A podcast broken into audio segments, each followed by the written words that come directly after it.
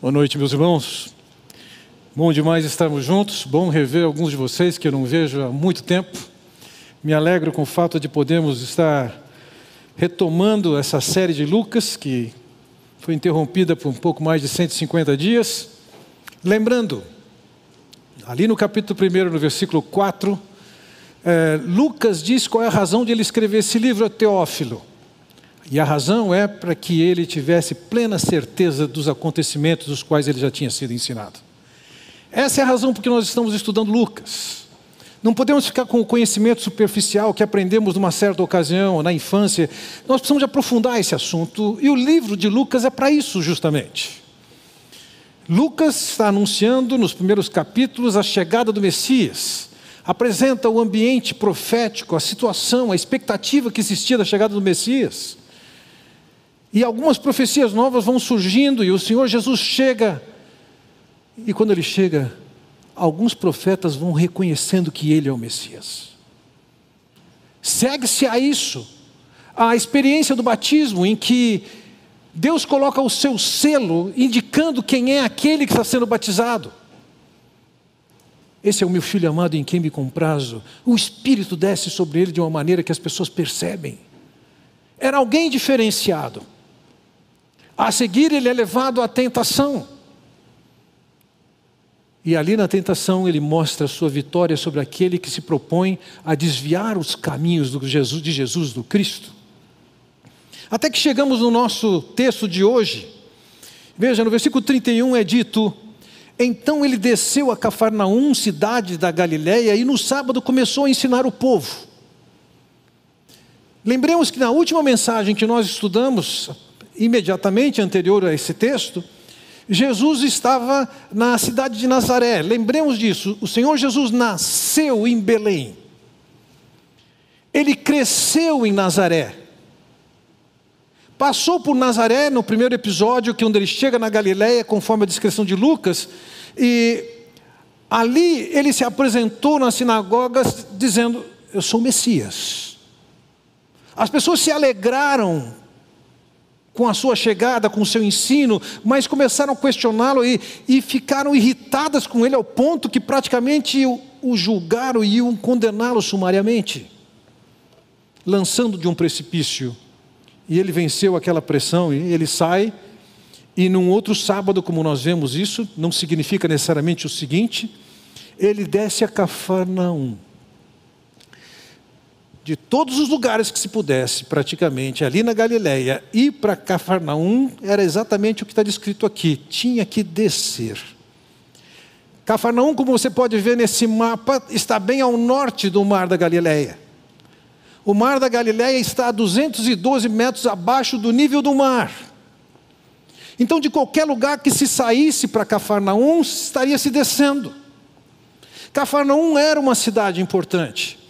Dentro da cidade de Cafarnaum, nós encontrávamos coisas tais como um centurião com destacamento romano, um Mateus cobrando impostos, um oficial do rei Herodes, uma sinagoga que significava que tinham pelo menos dez judeus, e era um centro agrícola e de produção de peixes.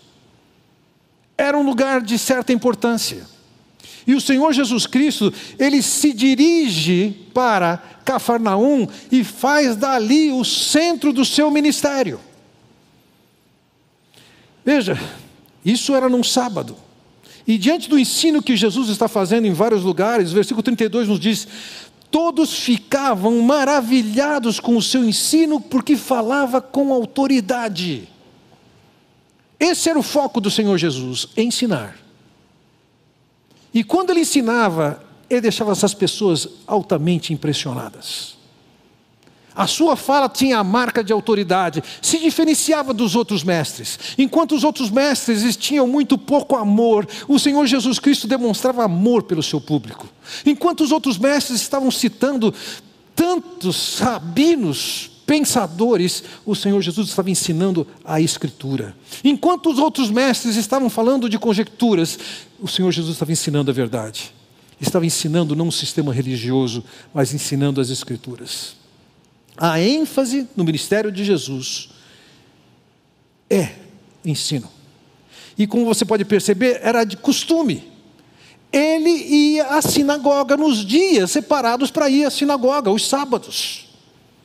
Agora vejam, nesse acontecimento, ou nesse trecho que nós contemplamos hoje, nós vamos encontrar dois eventos.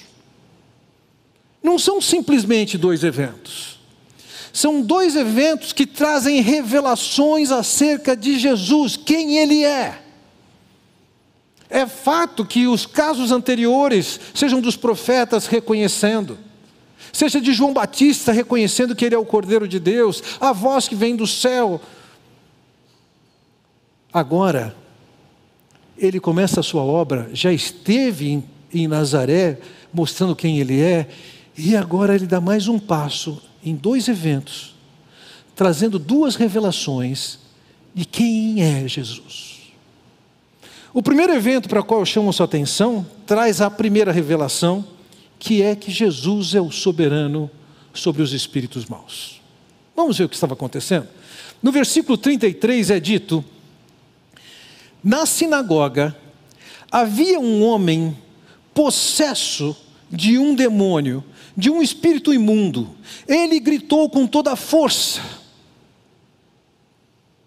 na sinagoga tinha um homem possesso, e veja, nós podemos encontrar ao longo do Novo Testamento diversas formas de se falar isso. Podia ser possesso de um espírito mundo, poderia ser ter um espírito mundo, possuído pelo espírito mundo, com o espírito mundo, afligido por espírito mundo, mas quem é esse espírito imundo? Nós lemos também que ele é um demônio. Um espírito mundo, um demônio, é um ser pessoal caído, dedicado a toda sorte de impiedade em oposição a Deus. Não se tratava aqui do quadro psiquiátrico da pessoa que tinha aquele espírito imundo. Não era uma condição de clínica médica.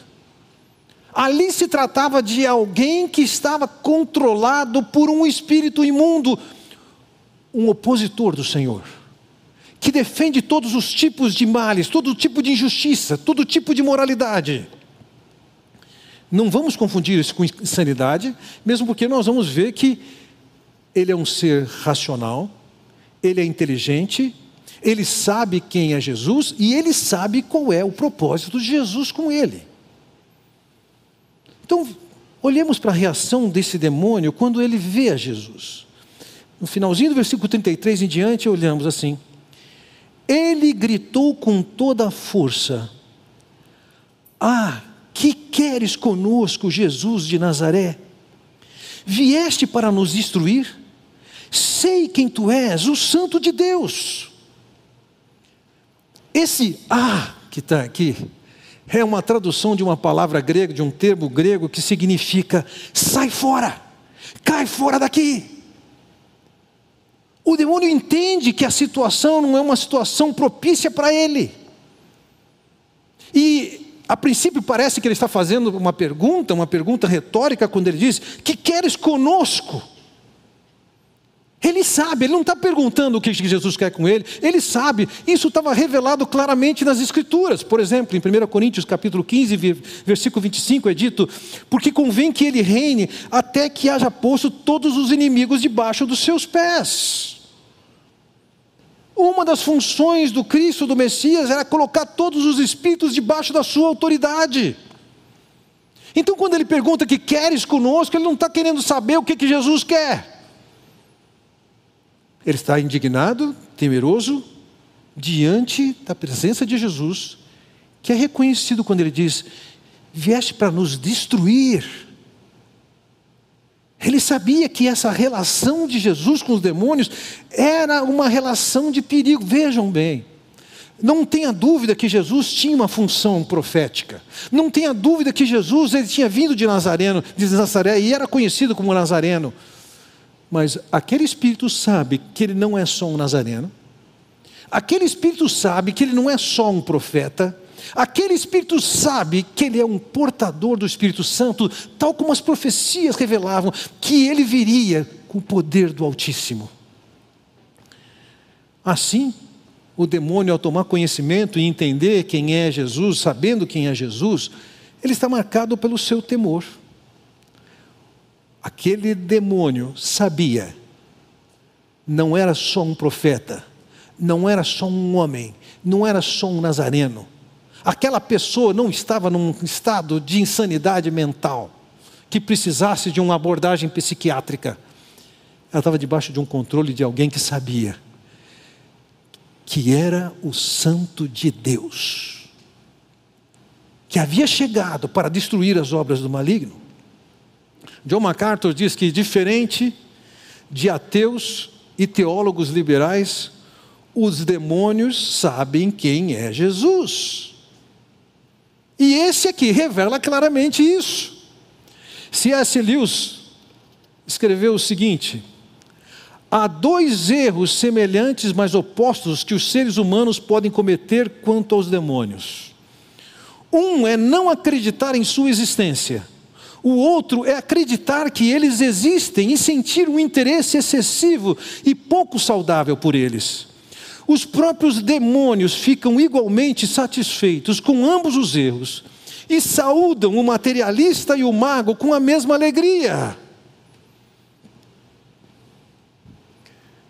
Negar a existência de demônios ou ficar dando microfone e palco para demônio é alguma coisa que demônios gostam. Mas eles sabiam quem era Jesus. Não somente sabia, que a gente percebe a seguir a reação do Senhor Jesus. Versículo 35. Jesus o repreendeu e disse: Cale-se e saia dele. Então o demônio jogou o homem no chão diante de todos e saiu dele sem o ferir. A palavra de Jesus, a abordagem de Jesus com aquele demônio foi muito simples. Observe isso e, e conclua: ele não tinha palavras de encanto. Ele não tinha uma fórmula encantada. Ele não seguiu nenhum ritual. Ele simplesmente deu uma palavra com autoridade: cale-se e saia. E aconteceu. O demônio sabia que tinha vindo para destruir. Que, que você quer conosco? Jesus fala: cala a boca, sai. E o demônio com sua reação, obedece à determinação de que ele deveria sair. Alguns questionam por que, que, por que, que o Senhor Jesus mandou, e não somente dessa vez, que se calassem. Ele não queria o reconhecimento, a certificação vinda de um demônio. Isso não era favorável a ele. O próprio apóstolo Paulo também esteve na mesma situação e também não queria o reconhecimento e a certificação de alguém demoniado. Mas também, nós devemos considerar isso, que pelas revelações e manifestações de tantos, aquilo poderia provocar em Roma uma visão de que Jesus fosse um revolucionário, é, planejando e desejando derrubar o governo e o comando de Roma, isso não, isso não era a sua agenda. Diante do que Jesus fez, observe o versículo 36 todos ficaram admirados e diziam uns aos outros: Que palavra é esta? Até os espíritos imundos, ele dá ordens com autoridade e poder, e eles saem, e a sua fama se espalhava por toda a região circunvizinha. Aquilo que aconteceu nessa ocasião não era alguma coisa usual, não era trivial. Eles não tinham experiências de demônios sendo expulsos, eles não tinham experiências de espíritos obedecerem à palavra de um religioso. Aquele povo sabe, está diante de alguém que é maior do que o que eles conheciam. Eles estavam reconhecendo que ele era o Filho de Deus que tinha autoridade. Eles estavam reconhecendo que Jesus tinha autoridade sobre o reino das trevas, sobre os demônios. Eles reconheciam que Jesus se diferenciava. Nessa passagem nós vemos claramente que Jesus tinha autoridade sobre o reino das trevas, sobre os anjos e demônios. É comum na nossa sociedade, na nossa sociedade brasileira, com bastante influência de ambiente indígena e no caso de também de religiões africanas, ambientes chamados de animistas, que entendem que o que, que o que acontece no nosso meio é resultado de o que acontece nas batalhas espirituais, nas esferas espirituais. É comum que alguém, seja um pai de santo, ou seja um pajé, seja o mediador entre essas forças más e boas que possam influenciar ou afetar a vida de alguém. Então, esses, nesses ambientes de seitas e enganos, eles exercem o papel de reduzir a ação maligna, aplacar a ação demoníaca e atrair e colocar aquela pessoa sob a influência dos espíritos bons. Essa falsa teologia, muitas vezes, quando alguém se converte, muitas vezes traz isso para dentro da igreja. E começa a considerar que agora que eu me converti, não tem mais o pai de santo, não tem mais o, o pajé, agora eu preciso de um pastor. E se engana em pensar que é o pastor que vai fazer essa função. Não, a teologia é totalmente diferente. Nós podemos falar em batalha espiritual? Sim, mas vamos entender o seguinte: nessa batalha espiritual, não há um esforço de Jesus para sobressair, a autoridade dele é total. Os espíritos são colocados debaixo dos seus pés, os próprios espíritos reconhecem isso. Esse primeiro evento traz uma revelação da autoridade de Jesus, derrotando-os expulsando-os.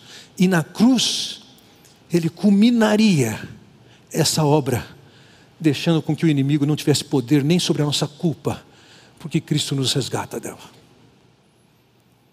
Primeiro evento, nos traz a revelação de que Jesus tem autoridade sobre entidades espirituais. O segundo evento traz uma segunda revelação.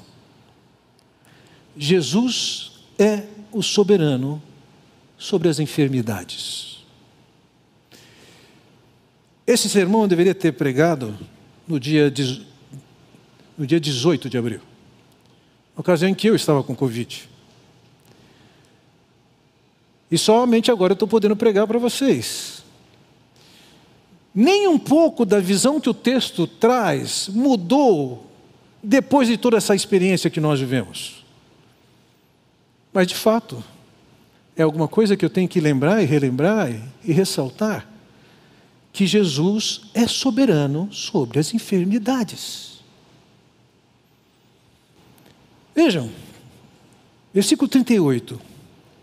Jesus saiu da sinagoga e foi à casa de Simão. A sogra de Simão estava com febre alta e pediram a Jesus que fizesse algo por ela. Nós não sabemos se se o genro Pedro pediu por isso. Afinal de contas, era sua sogra que estava ali, mas pediram. Vamos lembrar também o seguinte: as atividades de uma sinagoga eram encerradas perto do meio-dia.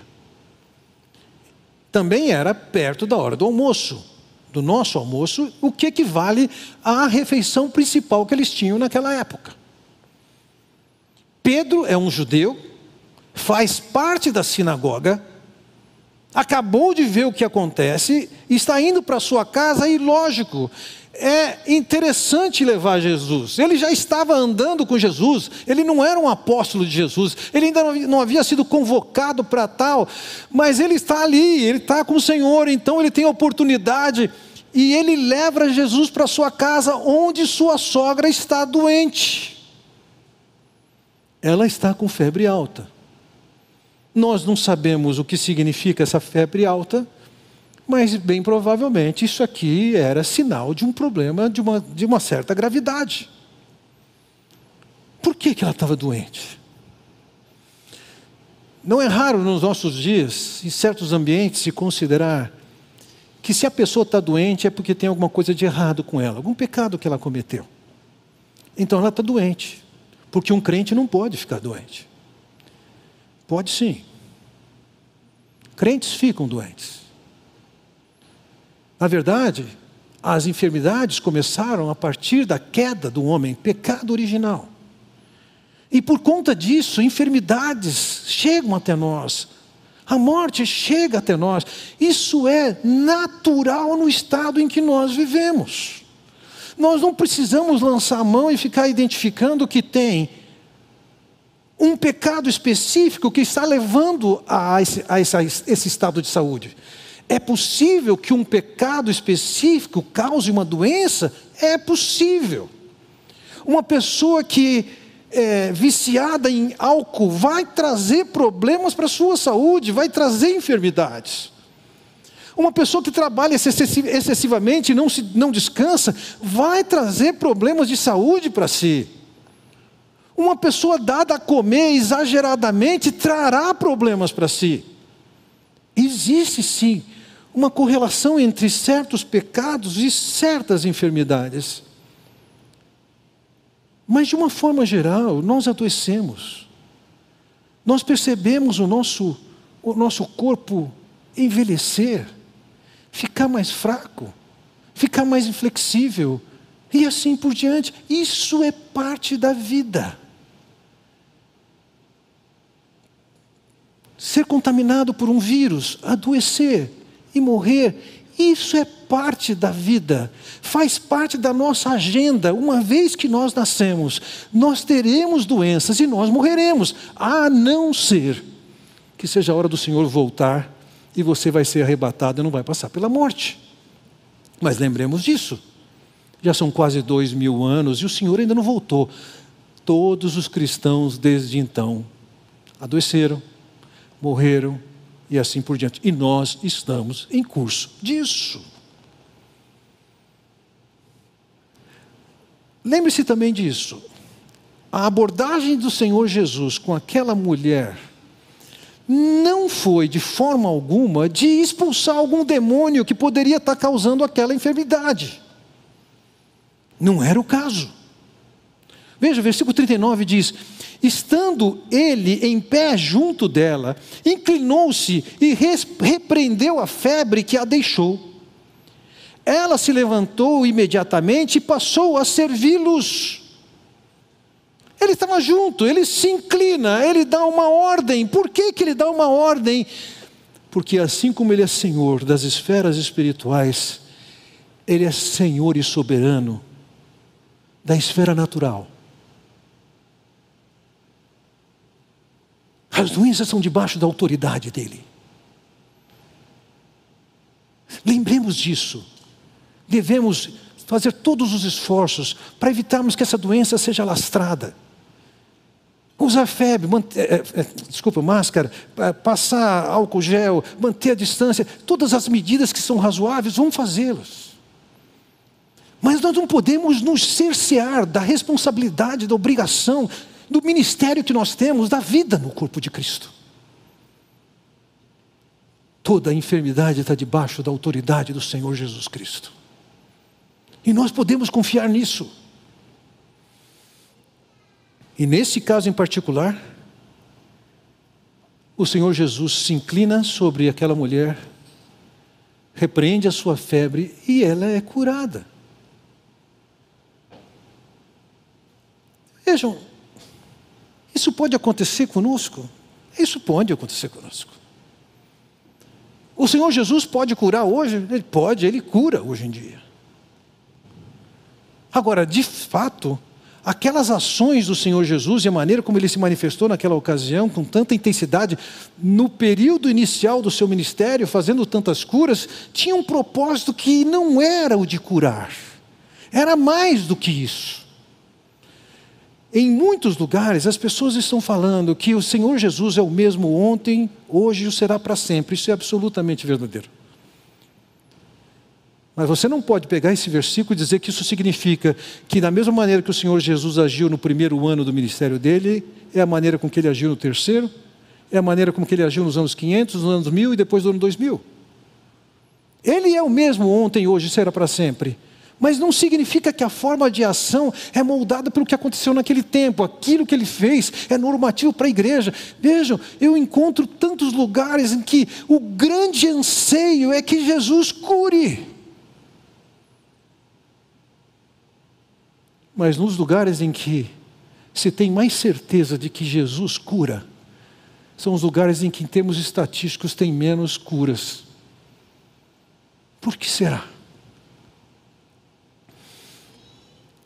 Termos o desejo que Jesus cure é diferente de ter a pretensão de dizer-lhe que ele tem que fazer e que ele fará.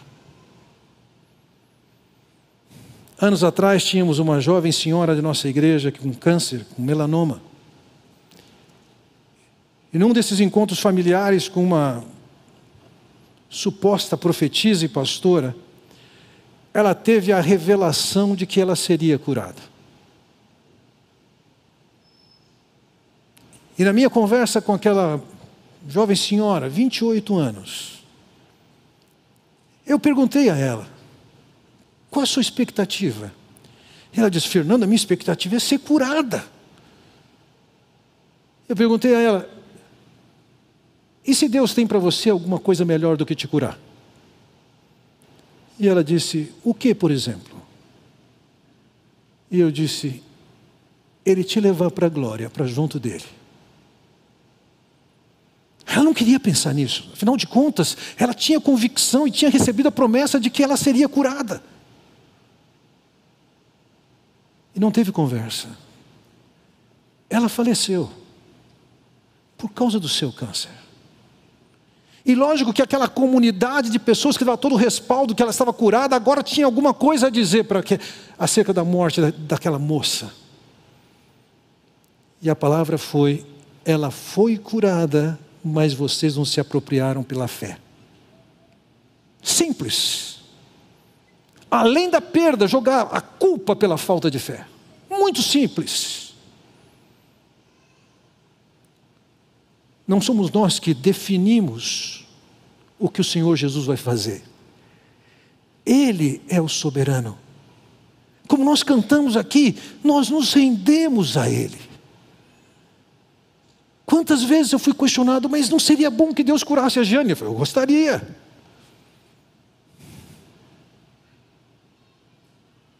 O nome dele não seria glorificado se ele curasse a Jane? Também acho. Mas é ele quem decide. E não podemos considerar aquilo que aconteceu em torno de Jesus nessa fase do seu ministério como alguma coisa que é imperativa para acontecer hoje. Não é imperativo, e ouso dizer-lhes: o que aconteceu naqueles dias nunca mais aconteceu. Aconteceu com Jesus, aconteceu com os apóstolos no início do seu ministério, e nunca mais, naqueles níveis, não. O dom, o milagre, a ação de cura daqueles dias tinha algumas marcas, seis marcas. E você não encontrará mais aquelas seis marcas se reproduzindo em nenhum momento da história, em nenhum lugar do planeta. Quais são essas marcas? Primeira, quando o Senhor Jesus curava, ele curava pela palavra. Ele falava. Ele podia fazer algumas coisas que envolvia alguma atividade, mas a pessoa era curada pela sua palavra. Não era a sua palavra e mais um medicamento, não era a sua palavra e mais uma cirurgia, não era a sua palavra mais fisioterapia. Ele simplesmente dava uma palavra e curava. Segunda característica, ele curava instantaneamente. Não é vá para casa, se aproprie pela fé. Era um fato. Não dependia, em geral, da fé da pessoa que estava sendo alcançada. Grande parte, se não a totalidade das pessoas que eram curadas não eram nem cristãs. Mas quando o Senhor as abordou, elas foram curadas imediatamente, instantaneamente. Terceiro, elas foram curadas totalmente. Não é que reduziu a dor delas, elas foram efetivamente curadas. Totalmente curadas, não precisavam mais de nenhum respaldo clínico, médico. Ele não fez com que alguém que tivesse, que fosse paralítico, ganhasse uma prótese, uma perna de pau. Não, foi curado mesmo. Quarto, todos que foram a Jesus foram curados.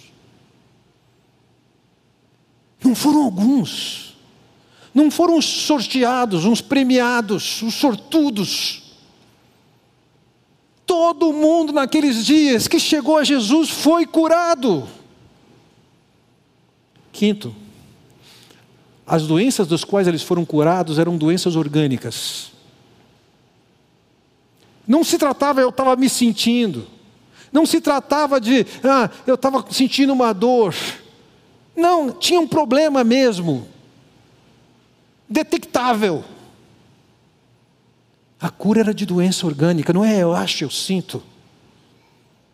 E por fim, acompanhado com os casos de curas, nós encontramos, tanto no ministério de Jesus quanto dos apóstolos, trazer pessoas que já tivessem morrido ressurreição. Assim vejam, a sogra de Pedro está experimentando essa realidade, essa manifestação que Jesus podia mostrar naqueles dias que ele tinha autoridade, assim como sobre o reino das trevas, ele tinha autoridade sobre a enfermidade. A sogra de Pedro então estava naquele momento estratégico e ela pôde desfrutar da ação de Jesus. As pessoas que eram cansadas eram pessoas descrentes. O objetivo não era a cura em si, era referendar a pessoa que tinha chegado.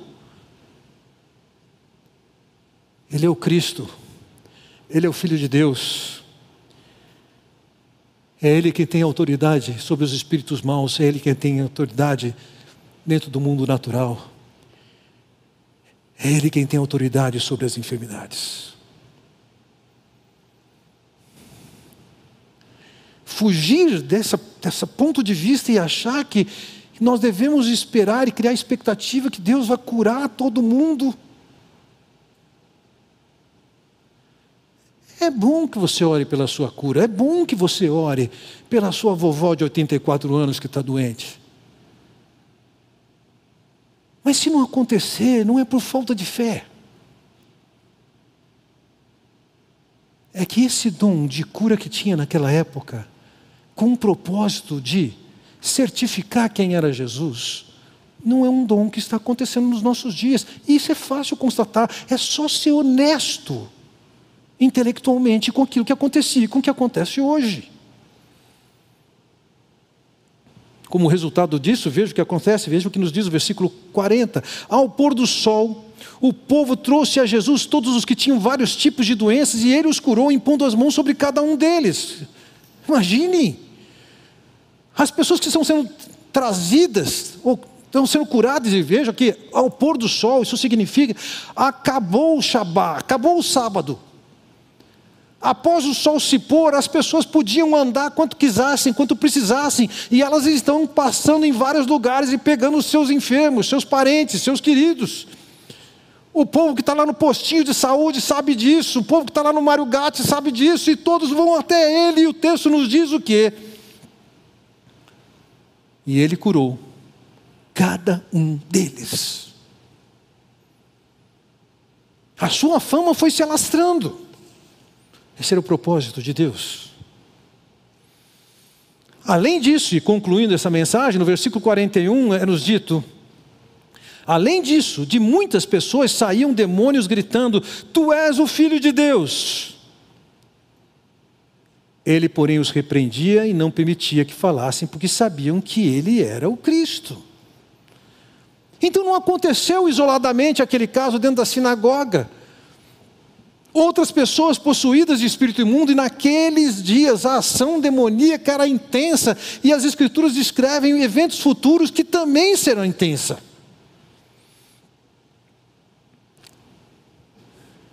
Ele cura, ele expulsa o demônio e continua acontecendo. Os demônios continuam reconhecendo, ele é o filho de Deus. Eles reconheciam a divindade de Jesus. Ele repreendia e aqueles demônios reconheciam a sua autoridade. Ele mandava que eles se calassem e eles se calavam. Ele sabia quem eram. E diante dessa realidade do trabalho feito, então no versículo 42 é dito: Ao romper do dia, Jesus foi para um lugar solitário. As multidões o procuravam e, quando chegaram até onde ele estava, insistiam que não as deixasse. Em primeiro lugar, Lucas não nos diz aqui no versículo 42, mas em Marcos 1,35 é dito: Tendo se levantado alta madrugada, saiu, foi para um lugar deserto e ali orava. Quando Jesus saiu dali, ele saiu para orar. Por que, que ele orava? Quando ele se fez homem, ele abriu mão de usar dos seus recursos divinos, que lhe eram inerentes. E para exercer o seu ministério, ele não podia lançar mão dos seus poderes divinos. Ele está em comunhão com o Pai, está orando a Deus, dependendo de Deus, para que ele fizesse a obra que tinha que fazer. Ele precisava, naquela condição, de orar e de que Deus respondesse. E se ele precisava, imaginemos isso, nós precisamos ainda mais. E as pessoas estão tão maravilhadas com o que ele está fazendo, e vejam, elas insistiam que não as deixasse, é lógico. Alguém que tem poder de curar as enfermidades, Alguém que tem autoridade sobre os espíritos maus. As pessoas estão querendo, fica aqui com a gente. Eles queriam que Jesus estivesse perto com sua autoridade sobre o mundo natural e sobre o mundo sobrenatural. Vejam, depois ele dizendo no versículo 42 que as pessoas insistiam que não as deixasse, então no versículo 43 ele disse: é necessário que eu pregue as boas novas do reino de Deus noutras cidades também, porque para isso fui enviado. Fui enviado para quê? Para pregar as boas novas do reino. A sua vinda, o seu propósito não era expulsar demônios, o seu propósito não era cura, o seu propósito era pregar o evangelho do reino. As curas, as maneiras de expulsar demônios só falavam o quê? Quem ele é. Ele é aquele que veio e se fez homem, que vai até aquele madeiro, que entrega a sua vida, seu sangue é derramado, nossos pecados são pagos, para que nós sejamos resgatados, redimidos, que nós possamos restaurar nosso relacionamento com Deus. Lógico que eles queriam o Jesus que curasse, logo que, que eles queriam o Jesus que libertasse dos demônios. Eles queriam um Jesus que eles pudessem consumir. Mas Jesus está dizendo o seguinte: não, eu vim para pregar. O meu propósito é pregar. Eles podem fazer o apelo de que Jesus fique com eles eu vim para pregar o Evangelho do Reino. É Deus que está enviando, enviando esse Salvador. É Deus quem está resgatando pessoas que vão tomar sua decisão e se sujeitar ao Senhor Jesus Cristo. É Deus que está resgatando pessoas que, numa ocasião oportuna, estarão debaixo do reino do Senhor Jesus Cristo absoluto, sem nada que ofusque isso. Versículo 44 nos diz: e continuava pregando nas sinagogas da Judéia.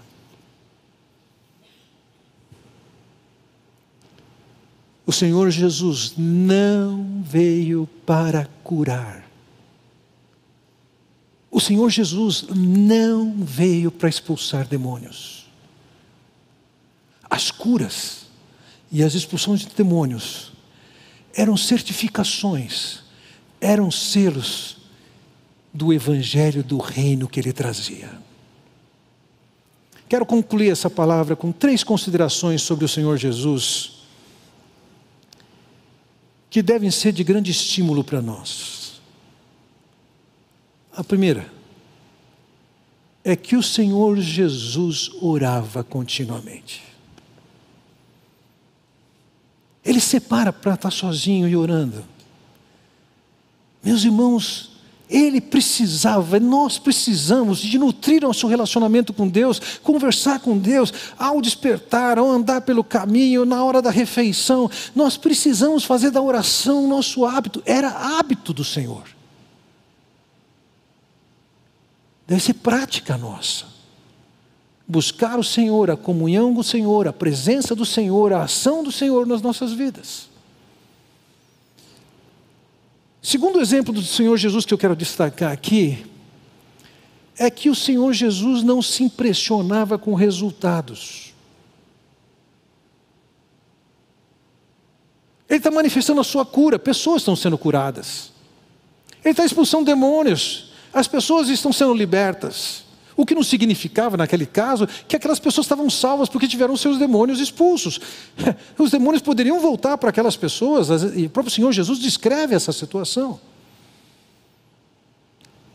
A sua fama está crescendo, todo mundo está admirado dele, e o Senhor Jesus não dá importância para isso. Ele segue seu caminho, ele segue seu jogo. Ele não está contente demais com o status que ele alcançou naquela condição e fala: não, vou ficar por aqui mesmo. Opa! Não. Minha tarefa é pregar lá fora. Minha tarefa não é ter aprovação, não é ter popularidade. E ele foi embora. Cuidado, não se impressione com o ministério que você exerce hoje, que é sensacional, está dando certo, todo mundo elogia você. Nós não podemos nos dirigir por isso. Nós temos que nos dirigir pela agenda dele, e essa é a terceira característica do Senhor Jesus. Ele sabia que a sua prioridade era pregar o Evangelho, a boa notícia de salvação. Essa era a prioridade máxima dele. Não era curar pessoas, não era libertar de demônios, era pregar o evangelho do reino.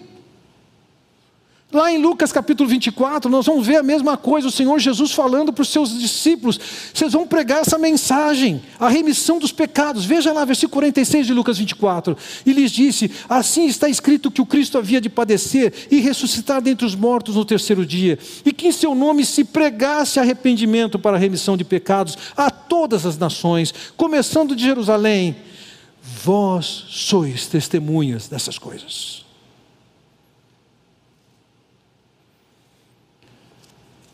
Você não foi chamado para ser um sucesso em termos de ganhar dinheiro. Você não foi chamado para ser um sucesso em termos intelectuais.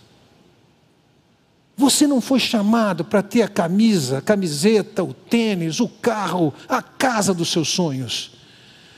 Você foi chamado para pregar essa mensagem, para levar essa mensagem.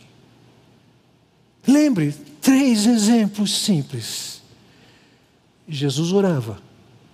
Jesus não se impressionava com as coisas. E Jesus pregava a mensagem. Vamos orar. Pai Celestial, quero te agradecer pela oportunidade que temos de olhar para essa narrativa, naquele sábado, ali em Cafarnaum, em que o Senhor Jesus deixou evidente a sua autoridade, o seu poder, mas acima de tudo, a sua mensagem era pregada aqui e acolá. Senhor, que nós possamos olhar para o Senhor Jesus de fato como aquele que tem poder sobre todas as trevas, sobre todos os espíritos maus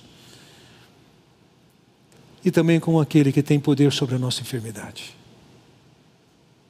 Que o que nos garante, o que nos rege, seja a atitude do Senhor Jesus Cristo, o que nós podemos aprender dele sobre ele. É o que eu oro no nome do Senhor Jesus Cristo. Amém. Deus os abençoe.